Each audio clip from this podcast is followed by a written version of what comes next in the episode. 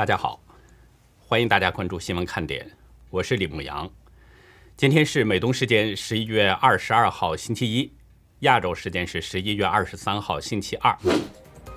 白宫二十二号宣布再次任命共和党籍杰罗姆·鲍威尔为美国央行主席，新任期四年。现年六十八岁的鲍威尔从二零一八年以来一直在领导美联储。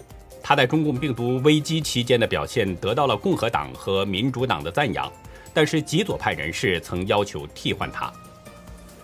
俄罗斯卫星通讯社二十二号报道，俄罗斯导弹核潜艇库斯克号毁于与北约组织潜艇相撞。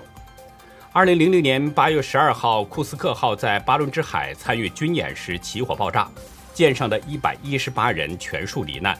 成为俄罗斯乃至全世界最严重的潜艇灾难。三名消息人士告诉路透社，美国提议采取协调行动后，日本正考虑史无前例地释出国家原油储备，以对抗不断飙升的能源价格。但是，日本官方长官松野博一二十二号表示，日本目前还没有最终决定。来自英国、欧盟、德国、瑞士、加拿大、瑞典和新西兰的多国人权官员，二十二号会见了维权律师于文生的妻子许燕，并且表示会继续关注于文生一案。截止到美东时间十一月二十二号下午一点，全球新增确诊中共病毒人数是三十九万六千二百二十三人，总确诊人数达到了两亿五千七百八十二万零八百六十二人。单日死亡是四千三百八十九人，累计死亡总数是五百一十六万七千七百五十八人。下面进入今天的话题。大国的面子今天很不爽，在东盟十国领导人面前，习近平承诺继续大撒币，但是却遭到了菲律宾总统的当面猛怼。报复不报复成了北京的一个选择题了。中共终于正式回应彭帅的问题了。因为彭帅和国际奥委会主席巴赫进行了一次视频，让中共似乎有了底气，但是背后却有五大疑点，恐怕会让中共泄气。台湾远东集团被中共罚了巨款，背后的原因不一定是远东违法，可能另有原因。今年是中共与东盟建立对话关系三十周年纪念日，习近平视频主持了纪念峰会。老大又向东盟大撒币，但是却遭到了菲律宾总统杜特尔特的当面猛怼。中共官媒新华社报道，习近平表示，中国在向东盟国家提供1.5亿剂新冠疫苗无偿援助，向东盟抗疫基金追加500万美元，未来三年再向东盟提供15亿美元的发展援助。早就跟大家说过了，中共从来没有创造过一分钱的财富。他的每一分钱都是搜刮中国百姓的血汗，现在老大又对外猛撒币，也就意味着中国百姓会被进一步的敲骨吸髓。报道中表示，习近平正式的宣布与东盟建立全面战略伙伴关系，声称对话不对抗，结伴不结盟。结伴不结盟，习近平在这里呢使用了一个比较谨慎的说法，大概是吸取了前不久被普京打脸的教训。习近平在会上表示。中共反对霸权主义和强权政治，愿同周边邻国长期友好相处，维护地区和平，绝不寻求霸权，更不会以大欺小。还称呢说，无论过去、现在还是将来，中共都是东盟的好邻居、好朋友、好伙伴等等。老大可能想开出这些支票，大手笔撒币，东盟十个小国应该会感到高兴。可是没想到，习近平刚说完。立刻遭到了菲律宾总统杜特尔特的当面回怼。不过，中共官媒没有报道这件事儿。法新社报道，杜特尔特在会议上表示，对最近菲律宾在南海与中国船只发生的冲突感到厌恶，直言这不利于我们两国之间的关系和我们的伙伴关系。杜特尔特表示，应该充分利用联合国海洋法公约以及他上任后搁置的2016年。对中方的仲裁裁决来解决争端，他敦促北京继续致力于早日实现一个有效和实质性的南海行为准则。除了尊重法治，根本没有其他办法解决这个巨大的问题。杜特尔特的这番话，实际就是在斥责中共不遵守国际法。而且呢，他强调法治是解决问题的唯一途径，这就是在对北京进行警告：如果不遵守法治，将会引起更大的争端，甚至可能引发新的冲突。大家知道杜特尔特这个人呢，一直是比较亲共的。从2016年他上台之后，他一直努力的推动与北京改善经济合作关系。而今天杜特尔特当面怼习近平，发出这么强硬的谴责，这在以往。看不到了，甚至在整个国际社会都不多见。不知道这是杜特尔特再次使用的一个外交手腕呢，还是真的发怒了？如果是外交手腕，那么中共只有拿出更多的好处，才能堵住杜特尔特的嘴。如果是他真的发怒了，那么中共的这个脸被打的就会很实在，因为杜特尔特不久就将下台，中共拿他没办法。报道还表示，马来西亚总理伊斯梅尔·萨布里雅各布也警告说，不要采取任何可能使局势进一步复杂化和加剧该地区紧张局势的行动。雅各布没有点名，但是大家都知道说的这是谁。报道没有提到习近平的反应，但是遭到当面的回怼，这实在不是让人舒服的一件事儿。尤其中共正在谋求亚洲霸主的地位，却遭到了一个弹丸小国领导人的当众奚落，这大国的面子真不好放。不知道中共会不会对菲律宾和马来西亚采取什么报复行动？以中共的邪性呢，如果不报复，这口恶气恐怕咽不下去；但是如果报复，很可能会加大东盟与中共之间的深沟和裂痕。事实上，因为中共在亚洲不断实施霸权外交。东盟与中共之间的关系正在渐行渐远，与西方国家这个关系是越走越近。担任七国集团主席国的英国政府二十二号宣布，十二月十号至十二号在利物浦召开的 G7 外长会议首次邀请了东盟国家，马来西亚、泰国和印尼的外长将出席会议。英国外交部表示，英国政府正在加强向印太地区倾斜。英国外长卓惠斯表示，这次的 G7 外长会议除了讨论恢复经济、全球卫生和人权问题，还将推进印太合作，构筑拥有共同价值观的国家相互合作的全球网络。今天，中共终于回应彭帅的事儿了。外交部发言人赵立坚表示，彭帅最近出席了公开活动。先前两次有外媒记者询问彭帅和张高丽的问题呢，中国外交部两次都是以不是外交问题来搪塞，显得中共是讳莫如深。那现在回应彭帅有参与公开活动，似乎又看到了中共有底气了。其实中共所谓的底气来源，不过呢就是彭帅与国际奥委会主席巴赫进行了视频通话，并且还高频密地参加了各种活动。昨天正在人们休周末的时候，国际奥委会网站发布了一份声明，表示国际奥委会主席德国人巴赫等官员呢与彭帅进行了视频通话，并且还贴出了巴赫与彭帅通话的照片。彭帅参加各种活动，网络上发现了不少疑点。我这里只说与巴赫视频这件事，其实背后存在着至少五大疑点。第一。国际奥委会声明说呢，彭帅在北京的家中很安全，并且希望他的隐私在这个时候得到尊重。从字面上理解，所谓的隐私应该指的就是彭帅与张高丽的不伦恋。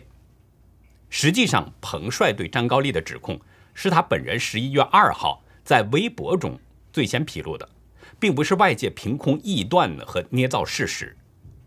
既然彭帅本人主动披露的，那也就不存在什么隐私之说。不知道彭帅希望外界尊重他的隐私这个说法从何而来？另外，外界其实真正关注的并不仅仅是彭帅的人身安全，更是在关注中共如何处理被指控性侵的中共副总理张高丽。正如网友所说，吴亦凡性侵下场很惨，副总理性侵。彭帅很惨。第二，在彭帅事件当中，国际上最先关注彭帅的呢是国际女子网球协会 WTA。作为国际女网协会主席，西蒙曾经几次表示关切彭帅的人身安危。用中国人的话说，西蒙关注彭帅，这是只管，理所当然。无论从哪个角度来说，如果是正常情况，那么彭帅呢，都应该先与西蒙进行视频，一方面是表示感谢，另一方面可以自证安全。但是彭帅没有回应西蒙，更没有跟他进行联系。甚至对西蒙的关切置之不理，而国际奥委会，包括奥委会主席巴赫，一直对彭帅事件沉默，似乎世界级运动员出现了问题，跟他们毫不相关。可是奇怪的是，彭帅却选择了对自己漠不关心的国际奥委会主席巴赫进行视频，并且通过巴赫还传话，希望隐私得到尊重。对这种有违常理。该如何解释呢？是不是因为巴赫早已经是党在奥委会的代言人，成为巴书记了呢？第三，彭帅与巴赫的视频通话，显然是在回应国际社会对彭帅是否安全的关注，也就是辟谣。但是国内网站上根本搜不到关于彭帅的任何消息。一位大陆网友在今天当地午夜时间给我发来邮件，表示呢，墙内网。根本找不到彭帅的近照与视频，也找不到巴赫与彭帅的交谈画面。既然是辟谣，为什么只向国际社会辟谣呢？为什么不同时向国内辟谣呢？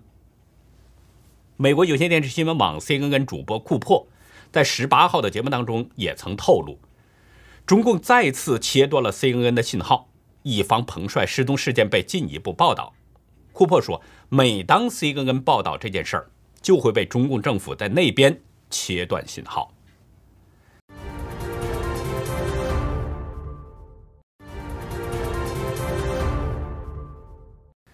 第四，通常而言啊，辟谣应该拿出最有力、更有说服力的证据。比较而言，视频应该比照片的说服力更明显。但是奇怪的是，奥委会的网站仅仅是晒出了通话的照片。一直没有公布更有力的视频。国际奥委会为什么不公布视频呢？不公布视频的原因是不是不想让外界知道彭帅说了些什么呢？第五，《纽约时报》在今天的报道中透露，一位奥运官员介绍，在与巴赫的视频中，彭帅的一位朋友协助他用英文进行了交流。但是这位官员指出，彭帅在他十五年的职业网球生涯当中，已经熟练掌握了这门语言。彭帅已经熟练掌握了这门语言，在我看来，就是彭帅可以使用英语进行正常交流。既然一个人能够正常交流，为什么还要一位朋友对他协助呢？彭帅的这位朋友是谁呢？他究竟是协助了什么呢？是不是都由这位朋友？翻译给巴赫的呢？除了这五大疑点之外，其实人们还在关注着彭帅在镜头后面是不是真的安全自由了。如果当局不能给出更合理的解释，如果不能证明彭帅真的安全等等，相信外界的关注并不会减少。昨天，英国星期日《泰晤士报》报道，英国正在与五眼联盟成员商议，可能将抵制明年二月在北京举行的冬季奥运会。报道表示，中共持续迫害异议分子，彭帅事件又为中共恶劣的人权记录添上了浓重的一笔。文中指出，杯葛北京冬奥的选项包括由五眼联盟所有的成员国发表联合声明，但有可能英国、澳洲和加拿大联合行动。五眼联盟包括英国、美国、澳大利亚、新西兰和加拿大。其中，美国早前已经表示将外交抵制北京冬奥。拜登在十八号已经公开承诺，正在考虑外交抵制的问题。我们知道，中共一直试图通过举办各种国际性的活动来炫耀他自己取得了成功，同时显示他在国际社会的影响力。但是，中共为了打造国际形象，也总是因此不断的升级对国内百姓的镇压。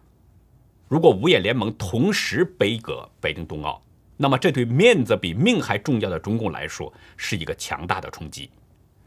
中共多年来伪装的伪光正这个画皮会被撕下来更多，同时整个国际社会都会额格外的关注中共的侵犯人权问题。其实彭帅指控张高丽这件事，只是因为张高丽和彭帅的身份太敏感，所以才被外界高度关注。而实际上，在中共的统治下，类似的事情几乎遍地都是。今天上午，江苏盐城亭湖区纪委发出一份通报称。昨天下午发现亭湖区法院工作人员罗某网络舆情后，启动调查程序。据称呢，目前啊，亭湖区法院政治部副主任罗某已经停职接受调查。亭湖区纪委没有说明亭湖区法院的罗某究竟是谁，也没有说明罗某为什么被停职被调查。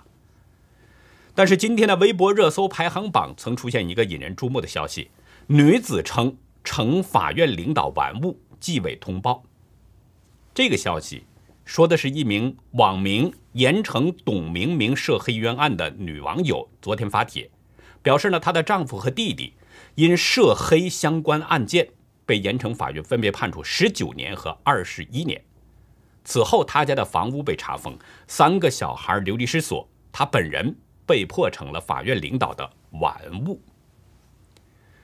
盐城董明明涉黑冤案发的帖子当中，还附带了一张照片和相关的聊天记录截图。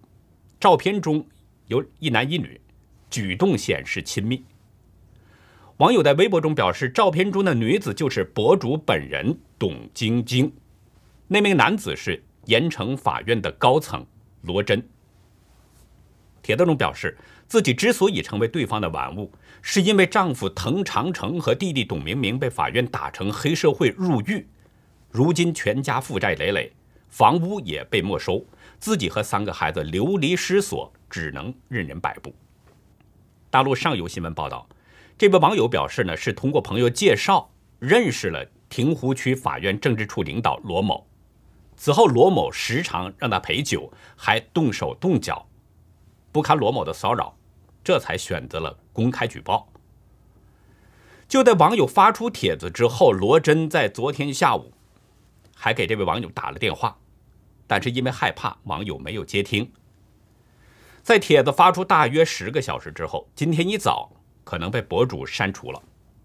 同时，盐城董明明涉黑冤案又发出一则新的微博，上面显示：“此时的我更多的是无助、害怕，删吧。”毕竟你还有三个小孩头好疼好累，做什么都是错。盐城董明明涉黑冤案没有说为什么要删帖，但是我们从他的这个新的帖子当中可以感受到，他现在似乎有些心力交瘁，而且还表示有三个小孩儿会不会他昨天发的帖子触及到了江苏盐城法院的部分黑幕，所以有人以孩子对他进行威胁呢？在查阅相关资料时，发现这位网友以前曾在微博中自称叫吴媚珍，一九六七年四月二十四号出生，住在盐城市城南新区清华学士园二十七幢二零三室。这位网友还表示，她的丈夫和弟弟因为涉及网贷案件，分别被判刑十九年和二十一年。去年，亭湖区法院将他弟弟名下的两套房产查封，并且公开拍卖。房子被查封以后，家属曾经申请复议，但是被驳回了。另外一个微博账户“盐城董明明冤案妈妈”在微博中表示，自己的儿子女婿只是从事民间放贷，但是法院却指控他们是黑社会，连她和丈夫为了节税而登记在儿子名下的房产也被查封，如今全家陷入绝境。盐城董明明冤案妈妈在微博中抨击法院一手遮天，无视他们递交上去的证据，希望法院至少给他们留下一个住的地方，留下活路。我没有在网络上找到更多董明明冤案的相关资料，所以不能就案情做出分析。但是中共法院贪赃枉法的情况，这是屡见不鲜的。就是说，法院并不是真正根据案情来审理，而是根据中共的需要。来判案。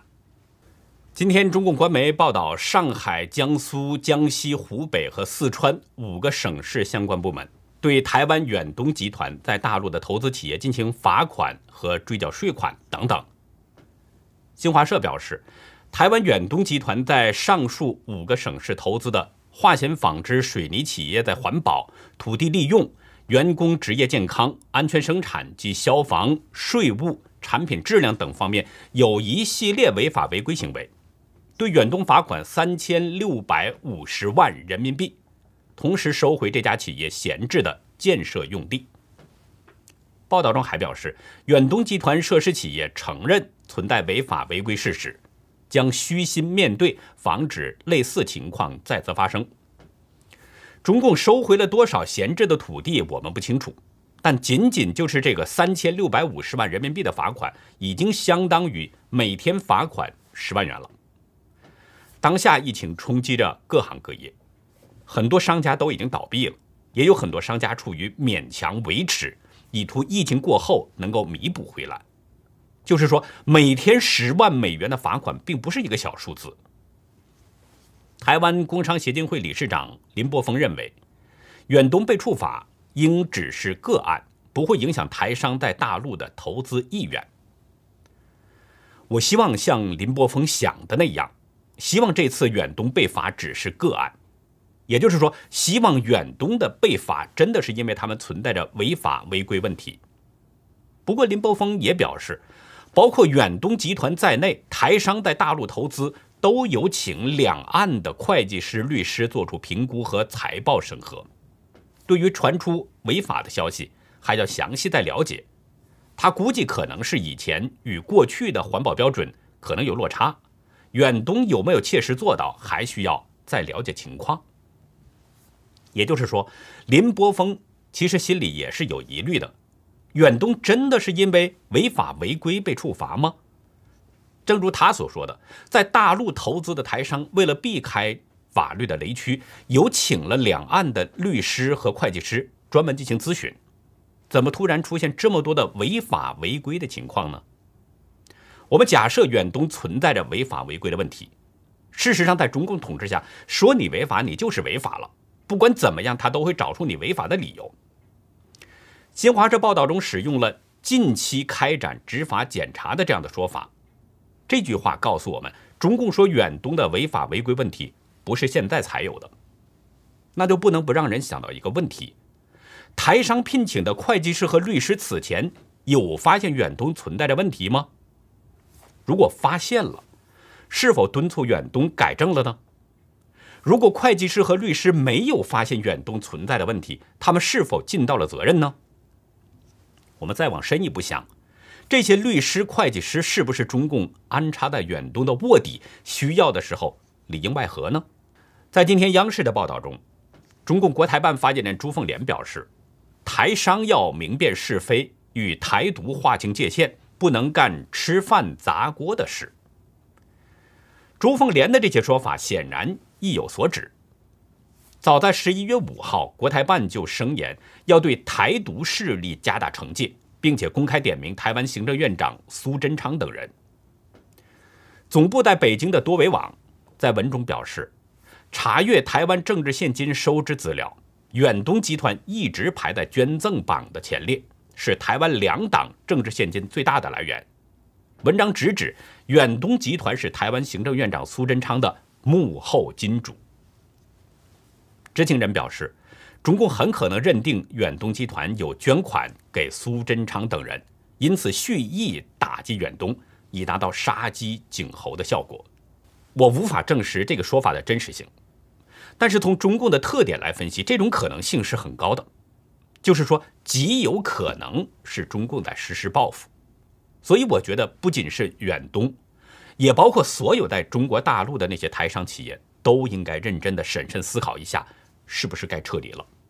因为你不知道什么时候、什么事情触怒了中共，只要触怒了中共，他就一定会报复。我觉得这次远东虽然被罚款三千六百五十万人民币，数额虽然不小，但是远东应该在内心有一份庆幸，因为中共仅仅就是罚款，并没有抓人。四世同堂啊，这已经是相当难得了。但历史上有个九代同居的千口之家，和睦相处，其乐融融。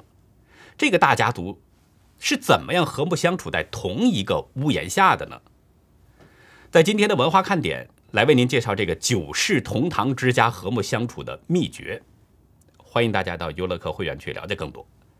我们的会员网站网址是 http: 冒号双斜线牧羊寿点 com，还有一个是 http: 冒号双斜线 youlucky 点 biz。那好，以上就是今天节目的内容，感谢您的收看，再会。